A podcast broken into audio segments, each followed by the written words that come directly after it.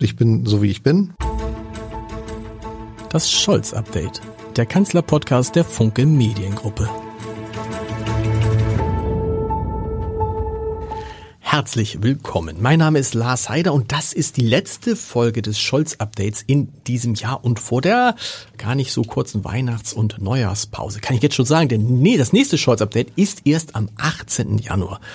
Solange gönnen wir dem Kanzler und der Ampel mal ein bisschen Pause. Ich freue mich in dieser besonderen Folge auf einen besonderen Gast, auf eine Frau, für die sich im nächsten Jahr auch etwas ändert. Sie wird nämlich in 2023 nicht mehr die jüngste Abgeordnete des Deutschen Bundestages sein. Ein Titel, den man sich nicht aussuchen kann und für den man nur bedingt etwas kann, der aber mit viel Aufmerksamkeit verbunden sein kann.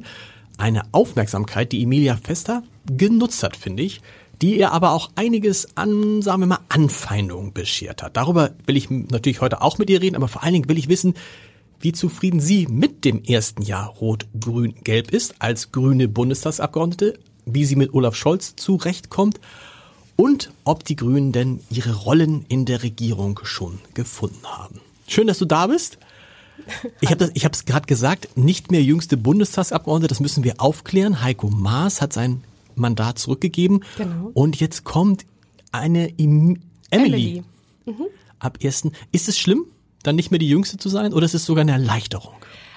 Weder noch. Also ich muss sagen, ich freue mich einfach wirklich sehr, weil so die Verjüngung vom Bundestag, von der Politik, das ist ja auch einfach ein ganz großes Anliegen von mir. Ich habe ja auch, als ich es gehört habe, direkt geschrieben, erstmal bei Instagram und habe ihr gratuliert und gesagt, dass ich natürlich auch zur Verfügung stehe, wenn sie Fragen hat, wenn sie irgendwie in einen ähnlichen Medientummel kommt wie ich, damals war, als ich in den Bundestag eingezogen bin. Und äh, da hat sie auch sofort geantwortet und wir sind jetzt verabredet für mal einen kleinen Austausch und so. Und ich muss wirklich sagen, also mit 22 in den Bundestag kommen, ähm, bei mir war es ja 23, das ist ein Riesending, das ist ein riesiges Privileg und gleichzeitig ist es, jüngste Abgeordnete sein ist Bürde und Privileg zugleich. So. Warum?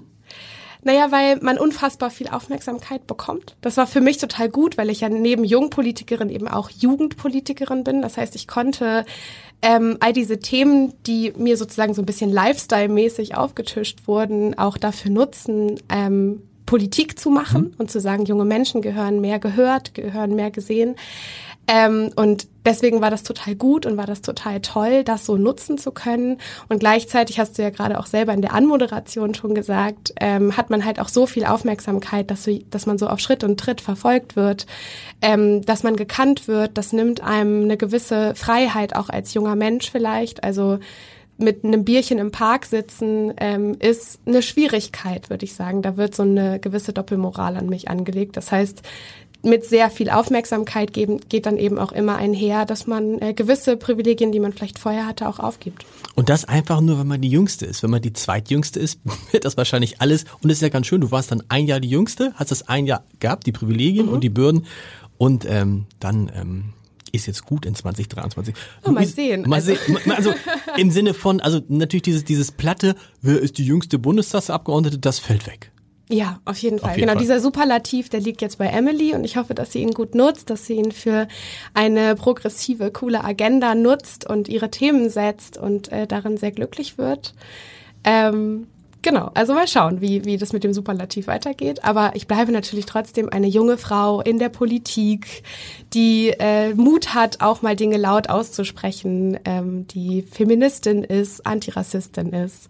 Und dementsprechend, äh, denke ich mal, wird da einiges an Aufmerksamkeit auch bleiben, aber in einer anderen Rolle vielleicht. Und die noch nicht desillusioniert ist, Luisa Neubauer war in diesem Podcast ja. zu Gast und da habe ich sie natürlich gefragt, warum sie denn eigentlich, das habe ich sie eigentlich in jedem Podcast gefragt, in dem sie zu Gast war, warum sie denn eigentlich nicht in die Politik ginge. Und sie sagte, sie würde nicht diesen Fehler machen, den so viele junge Menschen vor ihr gemacht hätten, äh, in der Vorstellung, in den Bundestag zu gehen, das System ändern zu können und dann nach kurzer Zeit festzustellen, hm, du änderst das System nicht, das System macht dich passend. Wie geht es dir?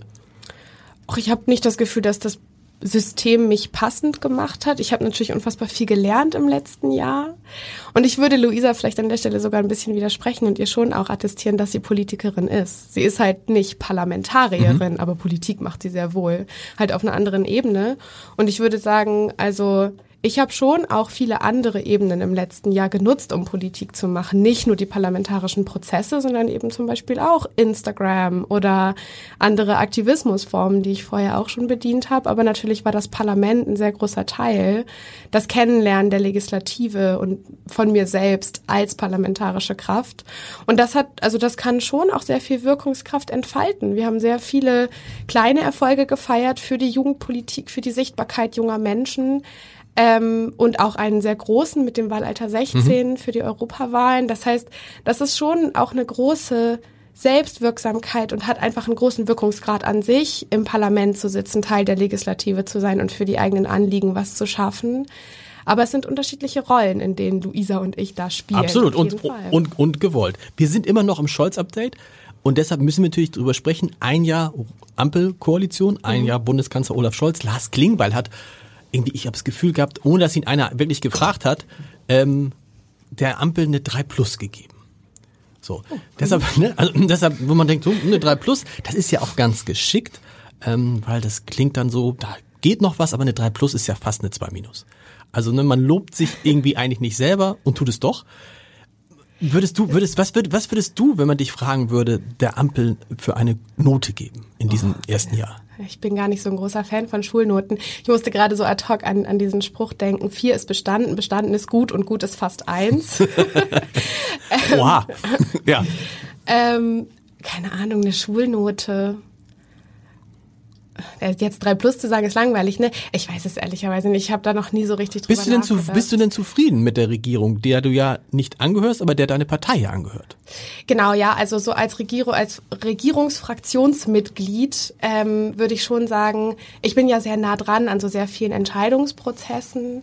Ich glaube, wir haben sowohl als Partei als auch als Fraktion, als Grüne irgendwie unfassbar viel gelernt, viel Pragmatismus bewiesen, auch mit uns gerungen und irgendwie darüber gelernt, wie wir Dinge kommunizieren müssen.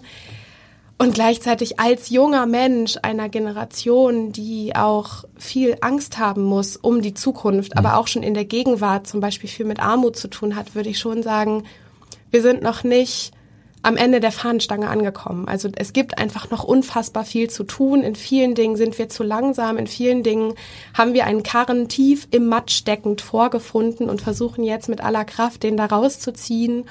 Und dann kam ein Krieg. So, also ich finde, das letzte Jahr mit einer Schulnote zu versehen, ist unfassbar schwer. Und ich glaube, also das, das vermag ich gerade irgendwie gar nicht zu tun.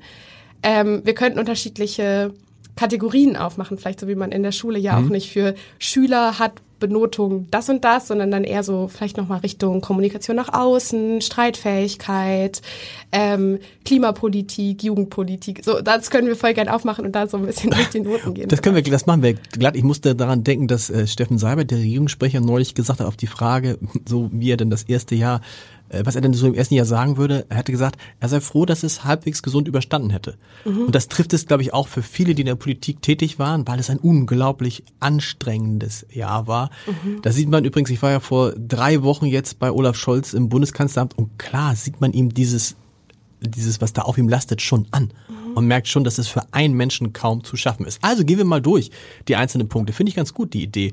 Ähm, Du hast eben gerade gesagt, ähm, Geschwindigkeit. Ne? Mhm. Da haben sich ja jetzt Christian Lindner, Robert Habeck und äh, Olaf Scholz mit schönen Helm, Bauarbeiterhelm und gelben Jacken gefeiert für die Geschwindigkeit, mit der das erste LNG-Terminal gebaut wurde. Mhm. Da kann man sagen, super, also mit anderen Worten, es geht in Deutschland, aber wird das auch bei den Themen gehen, die, die wahrscheinlich wichtiger sind als, der, als das Bau eines, äh, eines, äh, eines LNG-Terminals? Ich glaube, das ist, das ist genau die richtige Frage, weil also jetzt in, der, in diesem Krisenmodus, in dem wir vielleicht auch so ein bisschen sind als Regierungsfraktionen und als ähm, Regierende, ähm, gingen jetzt gewisse Dinge total schnell. Und ich glaube auch, dass das manchmal so ein bisschen unterschätzt wird, ähm, und wenig besprochen wird, wie schnell manche Dinge mhm. gegangen sind. Und also auch was für ein Paradigmenwechsel da in der Politik jetzt passiert ist. Gerade bei den Grünen übrigens, ne? Also den Grünen, dem man immer vorgeworfen hat, oh, diese Paradigmenreiter, die können nicht pragmatisch sein. Ich glaube, ich habe, das war, ich habe die Grünen noch nie so pragmatisch erlebt, mhm. bis es zum AKW kam, wie in diesem Jahr, oder? Ähm, ich weiß nicht, ob pragmatisch da so das richtige Wort ist. Ich würde sagen, wir haben einfach große Ideale und versuchen sie immer auch anzugleichen an eine sich verändernde Welt. Und da wird uns wahrscheinlich auch nachträglich noch so sehr viel Idealismus, ähm, vorgeworfen, der vielleicht auch schon lange gar nicht mehr so gra mhm. gravierend Teil dieser Partei ist. Ich glaube, also wir haben, wir haben Ideale, zum Beispiel die Gleichberechtigung aller Geschlechter, die wir auch hochhalten und wo wir ungern Kompromisse machen, weil warum? Das sind irgendwie so allgemeine Werte, denen, äh, denen wir gerne folgen. Das heißt aber nicht, dass wir nicht regierungsfähig sind oder dass wir nicht kompromissfähig sind, weil was wir alle mal sind, ist DemokratInnen. Das sind wir. Und zur Demokratie gehört dazu, Kompromisse zu finden. Und das kann man dann Pragmatismus nennen oder man kann es Kompromissfähigkeit nennen. Aber es ist halt schon dieses, dass man immer dachte, die Grünen, ne, eine ideologische Partei. Die haben ihre Punkte und diese Punkte werden sie niemals aufgeben. Zum Beispiel Friedenspartei. Ne? Mhm. So. Und dann hatte man ja zwischendurch den Eindruck, dass da irgendwie Omi Nuripur oder Anton Hofreiter oder wer auch immer, ja, dass die irgendwie der nächste General werden, weil die sich so gut auskannten mit den Themen, wenn ich sie bei Markus Lanz oder wo auch immer gesehen habe. Also da waren die Grünen ja schon pragmatisch. Du hast gesagt Krisenmodus, da geht es schneller. Ist die Wahrheit nicht die, dass wir sowieso dass alle Regierungen in, den, in den nächsten Jahren immer im Krisenmodus sein werden, weil selbst wenn der Krieg in der Ukraine zu Ende sein sollte, was wir alle hoffen, die große Krise, die große Klimakrise bleibt. Das heißt, wir müssen diesen Krisenmodus als Regierung beibehalten, weil es immer jetzt um Geschwindigkeit geht. Absolut, das tut es. Ich würde gerne zu, zu der Friedenssache eine hm. Sache sagen, weil ich, also weil ich sagen würde, wir sind nach wie vor eine Friedenspartei. Absolut. So, und also ich glaube, das ist vielleicht auch ein Missverständnis, dass sozusagen die Ideale, die wir haben, die haben sich nicht verändert, nur weil wir jetzt in Regierungsverantwortung sind. Ähm, und auch unsere Entscheidungen zum Beispiel für Waffenlieferungen haben etwas damit zu tun, dass wir einen Frieden bewahren wollen und dass wir dementsprechend ähm, jetzt in einer neuen kriegerischen Situation unsere, unser Verhältnis zu zum Beispiel Waffenlieferungen verändert haben in der Analyse, dass das langfristig zu mehr Frieden und zu einer feministischen Außenpolitik führt. Aber das nur zu diesem Nebenschauplatz. Äh, Thema Geschwindigkeit. Ja, wir müssen unbedingt schn noch schneller werden, als wir jetzt gerade waren. Ähm, ich finde schon, dass wir sozusagen für das, was Politik vorher manchmal so auf die Beine gestellt hat oder eben nicht, ähm, ganz, ganz viel geschafft haben in puncto Entlastungspakete, mhm. die ähm, jetzt geschnürt wurden. Viele Sachen, die vielleicht sogar auch ein bisschen untergegangen sind aufgrund der vielen Krisen, wie die Abschaffung vom Paragraph 219a aus dem Strafgesetzbuch. Das wird ja kaum noch besprochen. So, aber es ist schon jetzt in diesem ersten Jahr unfassbar viel passiert. Und wir müssen aber noch schneller werden, weil die Zeit uns eben davon rennt, gerade in puncto Klimaschutz. Ähm, Genau, und deswegen würde ich sagen, den Krisenmodus an der Stelle sozusagen progressiv zu nutzen, ist ein riesiger Auftrag auch fürs nächste Jahr und für alle kommenden Jahre. Weil wir werden aus dem Krisenmodus so schnell nicht mehr rauskommen. So, also die Pandemie ist nicht vorbei, der Krieg tobt weiterhin, äh, die Klimakrise steht vor der Tür und die soziale Schere haben wir heute noch gar nicht angesprochen. So, es ist einfach, es ist so viel im Argen, wo wir gegensteuern müssen. Dafür braucht es progressive Politik. Es muss sich etwas verändern, in anderen Worten. Und ähm, genau, deswegen ist, glaube ich, auch wichtig, da über so Debatten in, in der Gesellschaft zu sprechen. Also der Krieg wird ja ganz oft so angeführt als ein genau, also als ein Hemmschuh sozusagen für positive Entwicklung. Und das ist mit Sicherheit so in ganz weiten Teilen. Und gleichzeitig hat uns dieser Krieg, hat uns dieser Krieg ja auch eine fossile Abhängigkeit vorgeführt. Mhm.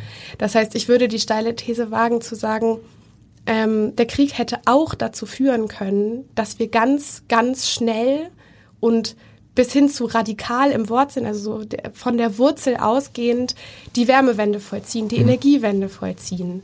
Und Stattdessen würde ich sagen, also in weiten Teilen ist es vielleicht auch so, aber stattdessen haben wir auch eine riesig lange Atomkraftdebatte geführt aufgrund von Ängsten, die geschürt wurden vor einem Blackout, der nie im Raum stand. Stromausfälle ja, aber kein Blackout eben.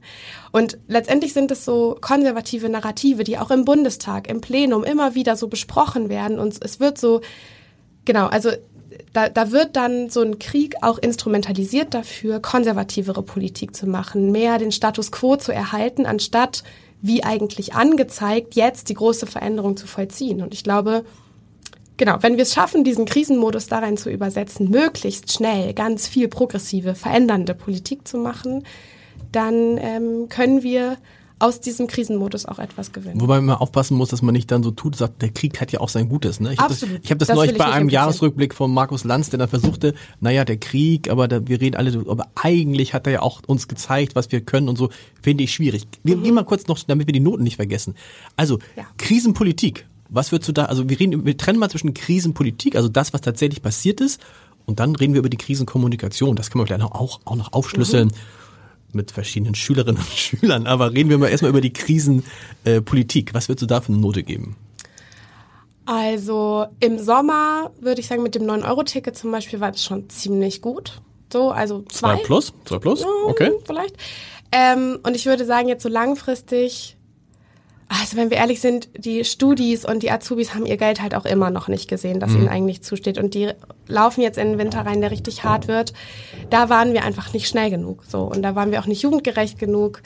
Ähm, auf der anderen Seite gab es jetzt für alle was und gibt es immer wieder Angebote. Und ähm, ja, vielleicht so drei. Eine drei, oha. Und da bin ich gespannt jetzt, weil das ist ja die Politik, wo, wo, ja, wo, ja, wo ich staunte bei diesem Einjahresbilanz, wo ja viele ähm, Leitartikel und viele Analysen viel besser waren, äh, die Regierung viel besser gesehen haben, als sie in Meinungsumfragen abgeschieden hat, äh, abgeschnitten hat. Und man ja auch, glaube ich, sagen muss, wenn man das sich genau anguckt, boah, da ist in diesem ersten Jahr viel passiert. Du hast so ein paar Dinge erwähnt, auch sowas wie der Mindestlohn 12 Euro, der war in den Köpfen der Menschen quasi mit der Bundestagswahl abgehakt, aber der ist halt erst in diesem Jahr ja. gekommen. Also, sagen wir mal Krisenpolitik 3, Krisenkommunikation. Kommunikation allgemein, wir haben ja gelernt, das ganze Jahr war eine Krise. Jetzt bin ich gespannt. Ich, wir teilen das mal auf. Wir gehen mal die einzelnen. Das ist lustig. Ähm, Ich bin ja auch, äh, ich bin Elternvertreter und da sitzt man auch immer in den Zeugniskonferenzen. Dann werden die einzelnen Schüler durchgegangen. Das machen wir jetzt auch. Ja, ja, da saß ich jetzt äh, Schulsprecherin. Genau, da kennst, ja. da kennst du das. Ne? Also gehen wir doch mal, gehen wir doch mal los irgendwie mit dem äh, früheren Musterschüler Christian Lindner. Kommunikation. Ja, oh, der ist aber sehr gut, der Herr Lindner, oder? Der kann doch sehr gut kommunizieren. Der kann doch. Ich glaube, also er kommuniziert auf jeden Fall nicht für mich. Ich glaube, er kommuniziert nicht für weite Teile meiner Generation. So. Du meinst, er kommuniziert nicht für Teile deiner Generation oder nicht für Teile deiner Generation, die eher den Grünen nahestehen? Weil die FDP hat ja bei der Bundestagswahl ganz schön abgeräumt. Ja, in, der, in stimmt. der jüngeren Generation. Das stimmt. Äh, da habe ich auch tatsächlich schon recht viel drüber gesprochen, immer wieder.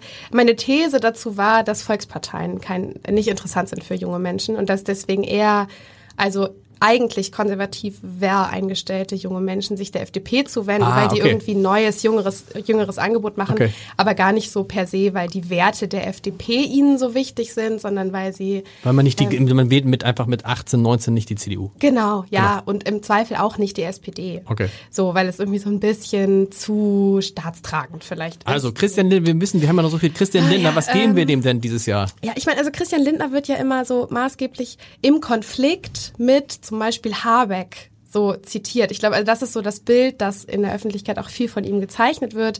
Ähm, das sind so die beiden, die immer miteinander so ein bisschen im Clinch stehen.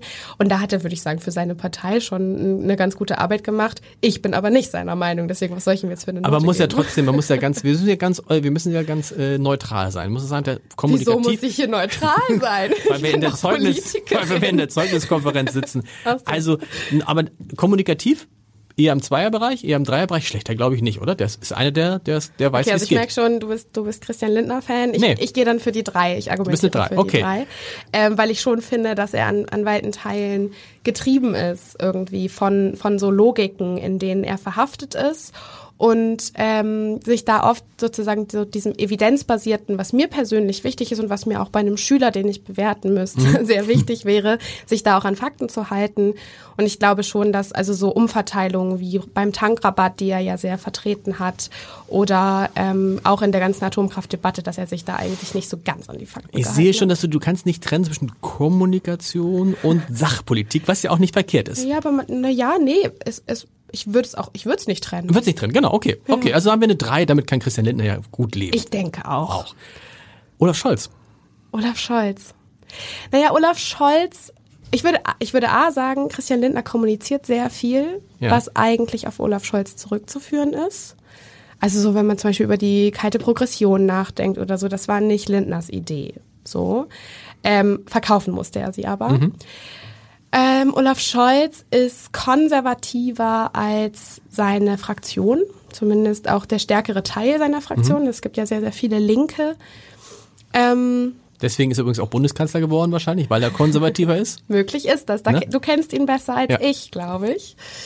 Ähm, ach, Schulnoten, keine Ahnung. Aber komm, ich meine, in, diesem Podcast, in diesem Podcast Mhm. ging es in jedem Podcast um Kommunikation. Und ich würde sagen, selbst, selbst die größten, größten Anhänger von Olaf Scholz, selbst die ihn gut kennen, Mhm. haben mir gesagt, meine Güte, wenn er eins nicht kann, dann reden. es ist Reden. Und das ist ja auch dieses Ding, dass dann, als es dann am Anfang des Jahres dann hieß, er muss mehr sagen. Und wir ja alle festgestellt haben, es ändert nichts daran, wenn er mehr sagt. So, deshalb würde ich sagen, Kommunikation, würde ich jetzt als, als Zeugnis äh, mit, mit, äh, Mitentscheider hier sagen, also wenn er eine 4 kriegt, hat er Glück gehabt. Aber es hat er Glück gehabt, oder?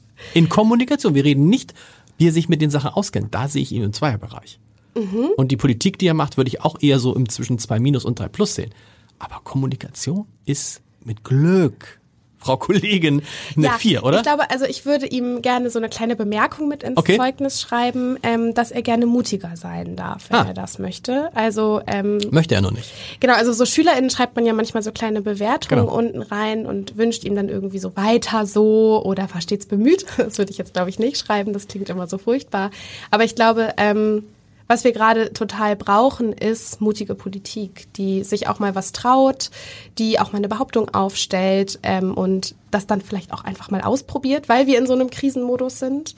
Und ich glaube, das traut er sich manchmal einfach noch nicht einfach so zu tun, einfach mal eine Behauptung aufzustellen, sondern er lässt erst mal so zanken, sich eine öffentliche Meinung bilden und dann spricht er ein Machtwort zum Beispiel und darauf kann man sich dann eben pragmatisch einlassen. Manche verhaften dann auch irgendwie in ihrer Ideologie, so äh, da würde ich dann nochmal Richtung Christian Lindner schielen. Aber genau, ich glaube also da insgesamt ein bisschen mehr Mut zu fassen für verändernde Politik und das auch zu kommunizieren, dafür gerade zu stehen und mit einer Idee rauszugehen und nicht erst alle Ideen zu hören und dann die vermeintlich beste auszuwählen, das stünde ihm gut zu Gesicht. Also das klingt aber eher so nach einer 3 Minus noch mit ein bisschen Augen zu bei dir. Also ein Schüler, der fast nie etwas sagt, dem finde ich recht schwierig, eine bessere Note als eine 4 zu geben. Okay, also Olaf, sind wir uns einig, Olaf Scholz 4. Ich ahne jetzt ja, was jetzt, was, ich ahne jetzt was es kommt. Trotzdem wird es interessant. Wir gehen noch über, wir reden noch über zwei Politikerinnen. Also ein Politiker und eine Politikerin. Ja, eine mit Frau. Wem, mit Bam. wem, mit wem, ja, ja, wir können auch noch über Clara Geiwitz sprechen. Oh. Äh, aber das ist, glaube ich, glaube ich, auch schwierig, wenn du, wenn du, wenn du sagst, die hat ja auch relativ wenig gesagt, gehört vielleicht auch, das darf man bei Olaf Scholz ja nicht unterschätzen, ähm, haben wir in diesem Podcast auch viel besprochen in diesem Jahr. Also man wirft ihm das immer alles vor. Ne? Aber man kann ja Olaf Scholz nicht vorwerfen, dass er mehr versucht zu sein als Olaf Scholz. Also er ist halt unfassbar, also für mich ist er der mit Abstand am stärksten, authentischste, habe ich mehrfach superlativiert, den, das, den, das Wort. Es gibt keinen authentischeren Politiker als Olaf Scholz. Der ist halt so, wie er ist. Wir müssen nur damit leben, wenn wir authentische Politiker äh, fordern, dass es auch welche geben kann, die langweilig sind. Die glaub, authentisch ja. langweilig sind. Oh Gott, ich dachte, ihr seid so gut befreundet. Nein. Ich, nein, aber was hatte mit, würdest du einem, würdest du einem Freund, wenn du einen Freund hast und, oder eine Freundin und ähm, die kann nicht singen und äh, will aber den ganzen Tag zu, in die Oper gehen, dann sagst du doch auch immer, weißt du was, unter uns, wir sind gute Freunde, du kannst nicht singen. Ja, das ist, das ist nett, aber also wir nehmen gerade einen Podcast auf. Ich Also glaube, ist- es ist so ein bisschen was anderes, einer Person, mit der man sehr eng befreundet ist, im Vertrauen zu sagen, du, das mit dem Gesang, das ist so ein Thema. Aber also, Ich bin ja mit Olaf Scholz nicht eng befreundet, insofern, ich kenne ihn halt nur gut und weiß halt, und glaube, ich weiß nicht, ob er sich zerstören würde. Er ist halt, er ist authentisch und er ist halt eher dröge. Sag mal, langweilig ist vielleicht ein böses Wort. Er ist authentisch dröge. Naja, da ich ihn jetzt nicht so gut kenne wie du, kann ich gar nicht einschätzen, ob es sozusagen auch so eine Masche ist, die Nein. ja auch so ein bisschen an zum Beispiel den Führungsstil von Angela Merkel erinnert. Also viel auch auszusitzen, dann zu etwas nichts zu sagen. Ich glaube, also genau, oder also ob es wirklich ist, er hat zu manchen Sachen einfach nichts zu sagen. Es ist, was ich sagen kann, es ist definitiv keine Masche. Masche ist Wumms und Doppelwumms. Das passt ja zu einem, weißt ich meine, dann sagt ihm einer, du musst jetzt mal irgendwas, was die Leute sich merken können und es funktioniert da. Es ist wirklich das Erstaunliche an Olaf Scholz ist wirklich, dass Olaf Scholz ist Olaf Scholz. So ist, der ist einfach so, das kann man jetzt, das kann man jetzt doof finden, man kann sagen, wieso ist er so, warum antwortet er auf Fragen nicht so, aber so war der ja immer. okay. Also insofern ähm, will ich ihm da nichts Schlechtes unterstellen. Also jetzt erste Frau, Annalena Baerbock, da Ja. ahne ich jetzt die Note In der Kommunikation? in der Kommunikation. Ich finde sie gut. Ich also wirklich auch sehr gut. Aber sie, also, ja, du hast ja schon gesagt, dass du ahnst, was jetzt kommt. Aber ich würde ihr schon ähm, gerne attestieren, dass sie auch nach dem harten Wahlkampf, aus dem sie ja irgendwie kam, mhm. mit diesen vielen letztendlich nichtigen Debatten, die über sie geführt wurden ähm, und sie durch den Dreck gezogen haben, wirklich ganz schnell gut reingefunden hat in die neue Rolle. Zuerst Absolut. als Sondiererin, dann als ähm, Koalitionsvertragsverhandlerin und dann als Außenministerin, direkt konfrontiert im Februar mit einem Krieg in Europa. Ähm, sie hat ja eigentlich diesen Begriff geprägt von wir sind in einer anderen Welt aufgewacht, den dann der Kanzler übersetzt hat in die Zeitenwende also ich finde ihre Kommunikation eigentlich immer stark und gut und korrekt und so, dass man sich auch als Gesamtgesellschaft dahinter vereinen kann. Außer Friedrich Merz, er findet die feministische Außenpolitik dann zu feministisch.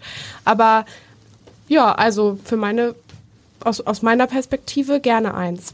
Na, glatte eins. Ja. Glatte. Ich finde auch, das Erstaunliche finde ich ja, ähm, dass ihr das, dass ihr das, was sie in diesem Jahr geschafft hat, im Bundestagswahlkampf nicht gelungen ist, interessanterweise. Aber vielleicht hängt das einfach damit zusammen, dass man, wenn man dann da reinkommt, erstmal erstmal merkt, was geht und was nicht geht. Das kann ja durchaus sein. Hast du den Eindruck, dass sie ihr eigenes Ding macht in der Zwischenzeit? Ihr eigenes Ding? Ihr eigenes Ding, so ein bisschen unabhängig davon, was eigentlich Olaf Scholz sagt und was Robert Habeck sagt, sondern Annalena Baerbock, bisschen wie Scholz, mhm. sagt das, was sie für richtig hält. Und achtet jetzt nicht unbedingt darauf, ob das jetzt gerade zur diplomatischen Linie passt, ob es jetzt gerade zu, zu dem passt, was der Kanzler sagt, ob sie vielleicht übers Ziel hinausschießt, was Robert Habeck sagt. Man hat das Gefühl, das ist so der Freigeist, in, aus meiner Sicht so der absolute Freigeist in der, in der Koalition, der dann auch Dinge macht, was man so hört aus dem Kanzleramt, wo die sagen, oh ja, okay, das müssen wir jetzt wieder einfangen. Aber die traut sich das einfach. Ich glaube, das kann ich tatsächlich gar nicht so einschätzen, weil sie, also weil sie ja auch einfach eine Grüne ist das heißt, ich sehe immer die Dinge, die sie tut, auch in einem großen Kontext von der Art und Weise, wie wir uns schon immer Außenpolitik mhm. vorgestellt haben, beziehungsweise wie ja auch sie unsere Beschlusslage mit verändert hat. Ähm, sie hält sich an den Koalitionsvertrag. Das heißt also, ich würde sie schon als Teamplayerin bezeichnen, ähm, aber bestimmt auch als eine Teamplayerin, die so im grünen Sinne ihre Grenzen austestet. Und das finde ich aber gut. Also ich finde, ich finde da sozusagen die so, solange man sich dahinter vereinen kann, was sie da sagt, wie sie es sieht und wie sie es kommuniziert, ist das ja alles total in Ordnung, sich den eigenen Spielraum und so die diese ähm, ja, Beinfreiheit auch zu erlauben. Und am Ende ein Kompliment für den Kanzler, der sie offensichtlich lässt. Absolut. Also es ist ja auch ein, was wir gelernt haben von Olaf Scholz in diesem Jahr, der lässt seine Ministerinnen und Minister machen bis zu einem bis es vielleicht gar nicht mehr geht. Aber es ist so ein bisschen, wenn die, wenn die Kinder, ich, man kennt das ja auch von so, wenn die Kinder jetzt 30 Mal vom Dach gesprungen sind, beim 31. Mal sagst du so, Stopp. Stopp. ja, ne? genau, aber also ich, ich, finde schon, dass da auch ein bisschen der Hase im Pfeffer liegt. Also Scholz sourced sehr, sehr viele Debatten an seine MinisterInnen aus und auch dadurch sehr viel Verantwortung mhm. für. Ist nicht prinzipiell schon mal gut? Ist, ist schon, ist, ist gut, ist eine Art von Führungsstil genau. auf jeden Fall. Ähm, und trotzdem ähm, werden manche Debatten dadurch natürlich auch einfach ad absurdum getrieben und die SPD-Fraktion, weil sie ja auch sehr, also sehr scholztreu ist, weil sie ihren Kanzler mitträgt, verstummt dadurch an manchen Stellen einfach sehr stark. Und es wirkt immer so, als würden sich eigentlich nur Grüne und FDP bekriegen. Ähm, manch, also auch im Plenum durchaus wirkt es manchmal so, als wären sozusagen eigentlich die beiden Pole dieser Regierung sehr stark damit beschäftigt, mhm. sich die Köpfe einzuhauen. So. Ähm, was gar nicht immer so ist, ne? Also das will ich gar nicht sagen. Zum Beispiel in der Gesellschaftspolitik läuft es zwischen Grüne und FDP total gut, aber die SPD wird dadurch so schweigsam. Das ist, meine, das ist immer ein guter, du hast einen total guten Punkt, finde ich, an der Stelle. Weil natürlich tatsächlich auffällig ist in diesem Jahr, wie unglaublich diszipliniert und ruhig die SPD ist. Wir erinnern uns an frühere mhm. Bundeskanzler, da war ja in dem Moment, wo die SPD an der Macht war, dann kam natürlich bei vielen Sozialdemokraten dieses Gefühl, eigentlich müsste die Welt so und so sein. Mhm. Und jetzt sind wir hier an der Macht, aber sie ist trotzdem nicht so und dann ging's los. Mhm. Das ist ja alles komplett ausgeblieben. Ne? Also die SPD ist tatsächlich, werdet das mal, eine Partei komplett, die komplett, mehr oder weniger komplett hinter Olaf Scholz steht. Ja, genau. Und also natürlich gibt es dort auch den linken Flügel, der auch immer mal etwas entgegensetzt, Aber Positionspapiere leise, macht oder? und ja, ich glaube, sie versuchen schon laut zu sein und manchmal gelingt es ihnen vielleicht nicht so gut. Ähm, was bestimmt auch was mit Führung zu tun hat, die dann vom Kanzleramt ausgeht oder von wo auch immer, aus der Fraktionsspitze. Ähm, aber also so, wenn man denen bei Instagram folgt, dann kriegt man schon immer mal mit, dass die jetzt so einen Vorschlag für eine Vermögensabgabe geschrieben haben und ähm, dann ist die Debatte wieder tot. Ja. So, aber also da wird natürlich irgendwie schon auch was da werden auch so Themen gesetzt. Es, es, es kommt schon dazu, dass die SPD-Fraktion was sagt. Und am Ende des Tages wird aber dann eben durchaus ähm, in den Medien oder so hauptsächlich besprochen, wie FDP und Grüne sich gegenseitig bekämpfen.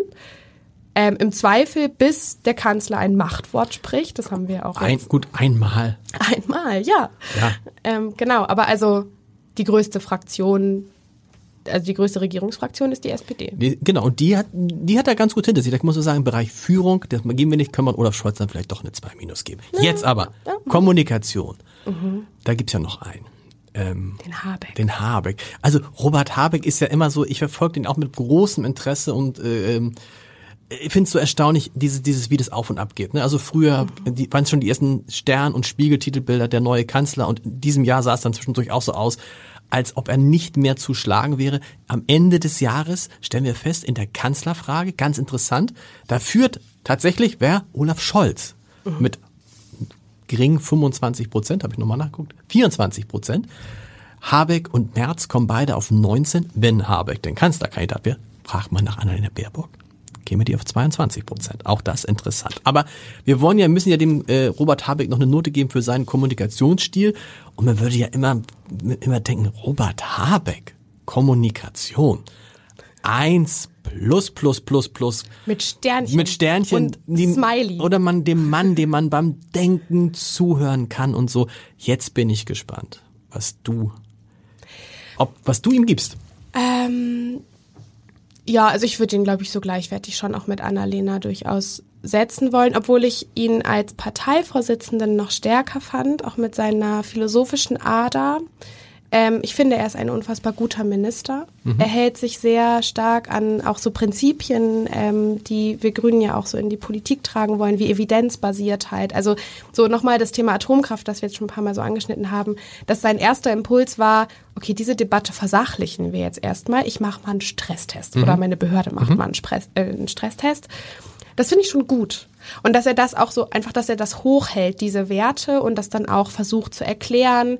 Ähm, ich glaube, also als er so in einer Pressekonferenz dann mal so ein Schaubild hochgezeigt hat, um was zu erklären, habe ich jetzt so als Gen Z schon gedacht, okay, Boomer, so bringt erstmal ein Schaubild mit. Und auf der anderen Seite ist es halt auch eine neue Form der Kommunikation, dass er wirklich ein Interesse daran hat, alles, was er tut, zu erklären, auf wissenschaftliche Beine zu stellen.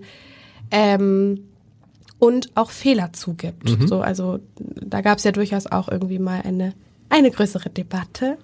Ähm, und dass es da so eine Bereitschaft gab, einen Fehler zuzugeben, das würde ich SchülerInnen schon auch immer irgendwie positiv anschreiben, wenn, wenn sie dazu in der Lage sind.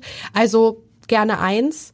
Ähm, aber ich fand Annalena stärker dieses Jahr. Interessant, weil ähm, ich höre dem auch gern zu, Robert Habeck, und er hat schon öfter in diesem Podcast erzählt, erzähle ich hier gern auch nochmal, dass er auch mal in dem Podcast, in einem Podcast zu Gast war und dann saß ich dann doch noch 45 Minuten, oh, Wahnsinn, was für ein tolles Gespräch, oh, es hat sich so toll angehört. Und dann habe ich mich rangesetzt und wollte die wichtigsten Sachen aufschreiben. Mhm. Und nach 15 Minuten hatte ich keinen einzigen Satz geschrieben. Und seitdem, das ist wahrscheinlich jetzt eine, so, eine, so eine individuelle äh, Beobachtung, das ist jetzt irgendwie keine, ähm, äh, keine empirische. Aber ich frage mich, ob, ob eigentlich Olaf Scholz und Robert Habeck, wenn man einen Strich zieht unter dem, was sie gesagt haben, und sich dann anguckt, was davon übrig bleibt. Da sehe ich übrigens bei Annalena Baerbock anders. Mhm ob das so unterschiedlich ist, dass man sagt, dem einen gibt man eine 4 und dem anderen eine 1. Ja, das ist jetzt eine sehr typische Lehrerinnenfrage, ne? Weil so die genau. SchülerInnen, die sich sehr oft melden, kriegen per se bessere, bessere Noten. Zum Beispiel? Ich die glaub, viel also, reden, ne? Also mündlich kriegen sie gute Noten, ja, genau. Ich glaube schon, ich meine, vielleicht ist das auch so ein bisschen eine Parteifärbung, ne? Aber ich habe schon das Gefühl, dass, also Robert redet viel, er stößt sehr viel an, er denkt sehr viel, auch durch, auch bei laufender Kamera oder mhm. laufendem Mikrofon erzählt er einem so seine Gedanken. Ich glaube schon, dass da insgesamt ein bisschen mehr rumkommt als bei einem schweigenden Kanzler. Mhm. So. Ähm, aber es ist vielleicht eine andere Art der Kommunikation, als wir es so gewöhnt sind bisher, weil er vielleicht weniger harte Fakten in der Pressekonferenz sozusagen auspackt, wie zum Beispiel eine Annalena, die halt irgendwie sehr viel geradlinig, zack, zack, zack kommuniziert. Mhm. Ähm, und Robert sich auch viel so bedient an so Meta-Gedanken und Debatten und daraus dann so Politik ableitet. Das ist, es ist eine andere Art der Kommunikation. Weniger geradlinig, aber doch, glaube ich, gewinnbringend für einen politischen Diskurs. Also, weil, weil Politik eben anders als, glaube ich, auch viele denken, das ist, das ist nicht das so weit weg irgendwo machen so Leute Politik, sondern das ist ja knallhart die Gestaltung unseres Zusammenlebens. Mhm. Wir schaffen die Regeln für unser aller Leben. Und ich glaube schon, dass, also, dass Robert und Annalena da eine gute Mischung abbilden, dass die eine halt sagt, zack, zack, so machen wir das. Bam, das ist feministische Außenpolitik. Und der andere sagt, lass uns doch noch mal drüber nachdenken, wie wir zusammenleben wollen. Mhm. Und ich finde, das ist eigentlich eine gute Mischung. Wenn man Robert jetzt so alleine betrachtet, also eine 4 würde ich ihm auf keinen Fall Nein. geben. Vielleicht können wir uns auf eine 2 einigen. Gut, dann machen wir zwei. zwei, dann haben ja. wir doch alle Noten, haben wir auch alle Noten dabei. Eins für Annalena Baerbock, zwei für Robert Habeck, drei für Christian Lindner, drei plus, würde ich sagen. Oh Gott, eine 4 für Olaf Scholz. Damit ist er gut, damit ist er gut bedient. oh, Olaf Scholz, nein, kommunikativ ist Olaf Scholz damit. Ich glaube, er, er sieht es wahrscheinlich nicht so. Äh, aber ja. Ich freue mich auf die Schlagzeilen nach diesem Gespräch. Nein, also ähm, sag mal, mh, hm, Olaf Scholz hat neulich im Interview gesagt, ähm, auf die Frage, was soll er auch anders sagen, ähm, ob er wieder antreten wird als Kanzler, natürlich. Mhm. Und wir wissen alle, dass es sein Ziel ist. Wir wissen auch schon, dass er schon an dieser zweiten Kandidatur arbeitet. Kevin Kühnert hat in diesem Podcast mal gesagt, seit seinem ersten Tag als Generalsekretär mhm. arbeitet er vor allen Dingen an der nächsten Bundestagswahl. Ist es bei den mein Grünen, Gott. ist das, ja, ist es bei den Grünen auch schon ein Thema? Die Frage, Geht man wieder mit einem Kanzlerkandidaten rein in der Fraktion oder ist es einfach nur in den Medienthema, die gern äh, darüber berichten, dass Robert Habeck und Annalena Baerbock sich nicht mehr verstehen? Also wir haben eine unfassbar umfangreiche Auswertung des Wahlkampfes gemacht und halt da irgendwie nochmal versucht so zu analysieren, was ist nicht so gut gelaufen, mhm. was ist aber auch gut gelaufen, so oder worauf sind wir stolz. Wir haben ja schon trotzdem einfach das historisch beste Ergebnis jemals eingefahren und da ging es am Rand darum, aber ehrlicherweise konzentrieren wir uns jetzt gerade darauf, gute Politik zu machen. Weil es, also bei allem Pragmatismus, bei jeder Kröte, die man schlucken muss, ist schon die grüne Erkenntnis gerade, mitregieren bringt's. Ja, absolut. Weil wir können hier Sachen umsetzen, wir können Dinge ähm, in die richtige Richtung verhandeln, der FDP etwas entgegensetzen im Zweifel. Ähm, und deswegen ist Mitregieren total wichtig. Das ist eine, eine, eine Erkenntnis, die durch die ganze Fraktion, durch die ganze Partei durchgeht. Aber wir machen jetzt noch keine Planung für einen Wahlkampf, also in der Bundestagsfraktion das zumindest nicht. Und da kann ich ja mal sagen, aus dem Kanzleramt wurde mir zugetragen, dass Robert Habeck äh, vor kurzem gesagt hat, also wenn er eine weitere Legislaturperiode mit diesem Kanzler äh, regieren könnte, wäre er sehr froh. Das kann aber auch ein bisschen gefärbt sein von dem, von dem es kam. Äh, also man, ja, wenn das Bundeskanzleramt aus dem Bundeskanzleramt heißt das. Die sind ja eigentlich, die sind ja fast, ich will sagen, die sind ja fast, äh, fast neutral. Absolut, du, ganz neutral. Äh, Du hast, wir haben, wir haben am Anfang darüber gesprochen, dass die FDP und die Grünen ja bei der Bundestagswahl erstaunlich gut abgeschnitten haben, was ähm, junge Menschen anbelangt. Mhm, die der, der Bundestag ist auch jünger geworden als bei der vergangenen, immer noch nicht jung genug wahrscheinlich. Genau. Äh, so. Äh, andererseits frage ich mich, wie siehst du die Rolle der jungen Politikerin und die Chancen der jungen Politikerin in einem Land, das ja jetzt sehr, sehr, also du hast gerade die Boomer angesprochen. Diese Boomer sind halt mit Abstand so dermaßen riesig, ein so unglaublicher Block.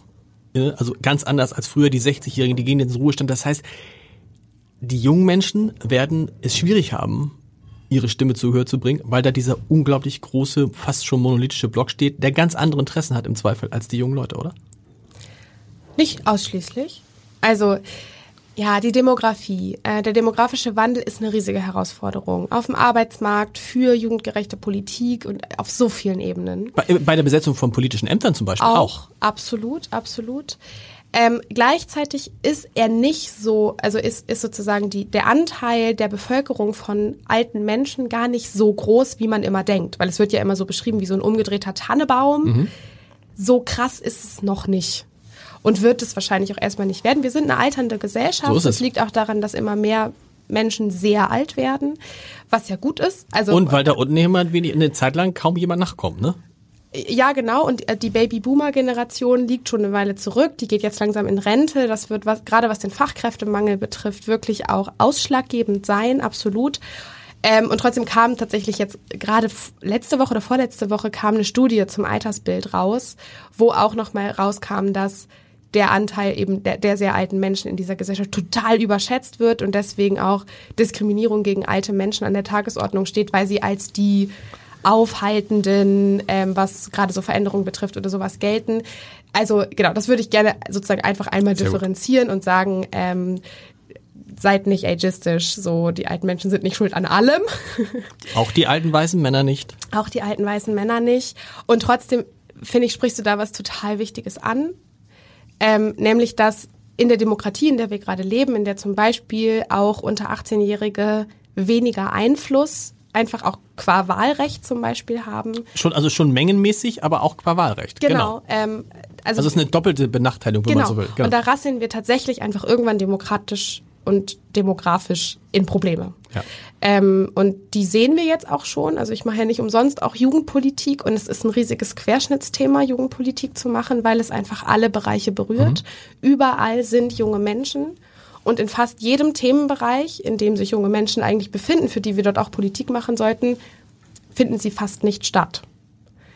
So, das heißt also, wenn wir über Flucht und Migration sprechen, haben wir da junge Menschen. Bildungspolitik ist ganz offensichtlich, Verteidigungspolitik. Wer ist denn in der Bundeswehr? Mhm. Ne? Also überall sind junge Menschen. Sie finden total wenig Beachtung. Und daran kann zum Beispiel das Wahlrecht mal was ändern, weil sich dann vielleicht Parteien noch aufgefordert fühlen dazu, endlich auch programmatisch Politik für junge Menschen zu machen. Und prinzipiell muss ich aber auch einfach jetzt schon ganz, ganz viel. Und das ist, das ist, ich finde, ich finde die Diskussion ja über das Wahlrecht mit 16 sowieso eigentlich absurd, weil wir stellen ja fest, also wir stellen fest, dass die Älteren sind nicht mehr die Alten von früher mhm. und die Jüngeren sind auch nicht mehr die, also man, die Jüngeren werden viel schneller, sind, erwachsen ist das falsche Wort, aber du weißt, was ich meine. Also es mhm. spricht nichts dagegen, einen 16-Jährigen wählen zu lassen, im Zweifel. Und es würde auch nur minimal die Ungerechtigkeit, die demografisch gegeben ist, ausgleichen. Ja, so. Genau. Also es wäre ein Schritt in die Kommt das in die Legis kommt es in diese Legislatur noch? Fragt die Union. Ja. Ich glaube, also, also nein. Hey. naja, also was wir jetzt erstmal geschafft haben, ist, dass zur Europawahl genau. 16- und 17-Jährige mitwählen können. Das ist mega der Erfolg. Und ich glaube, dass jetzt die Auseinandersetzung mit der Union sein muss, sie zu fragen, wenn es jetzt sozusagen diese Einheitlichkeit, die sie immer behaupten, nicht mehr gibt, man kann doch immer nur mit 18 wählen, sondern wir sozusagen diese Trennung von Volljährigkeit und Wahlrecht schon mhm. mal haben, ob sie sich dann nicht argumentativ darauf einlassen können, dass erstmal 16- und 17-Jährige auch zur Bundestagswahl mitentscheiden Absolut. können sollten. Was ist denn die Frage ist ja, was das Argument, was sie denn immer dagegen machen, ja, unterschwellig, und gleich so unterschwellig ist, naja klar, dass die Grünen das wollen, ist ja klar, weil die glauben, dass sie dann möglichst viele neue Wähler haben. Könnt ihr jetzt entgegenhalten, Moment, das betrifft die FDP auch. Mhm. Und das kann ja auch für die Union eine Chance sein. Genau, also eigentlich, da würde ich immer entgegenhalten, dann ist es Aufgabe der Union, Angebote entsprechend ihres Wertekorsetts irgendwie zu machen, die junge Menschen auch ansprechen. Das ist nicht so deren Ding mhm. bisher, aber vielleicht können sie das ja auch verändern, weil ich glaube eigentlich schon, dass es auch konservative junge Menschen gibt. Also nicht alle jungen Leute sind grün. Nicht alle jungen Leute, keine Ahnung, sind Fan von liberaler Anti-Tempo-Limit-Politik. Mhm.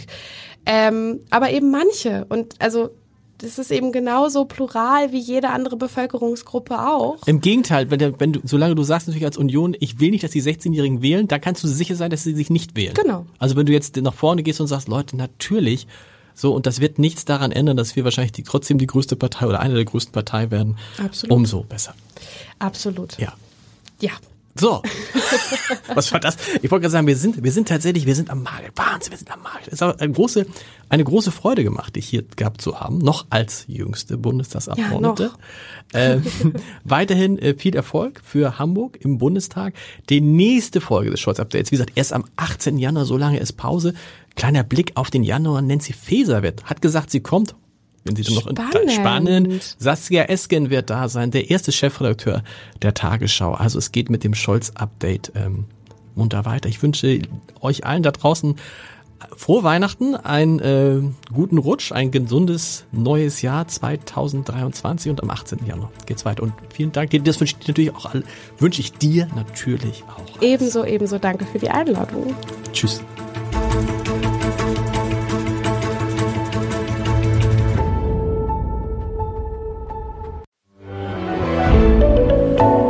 Podcast von Funke.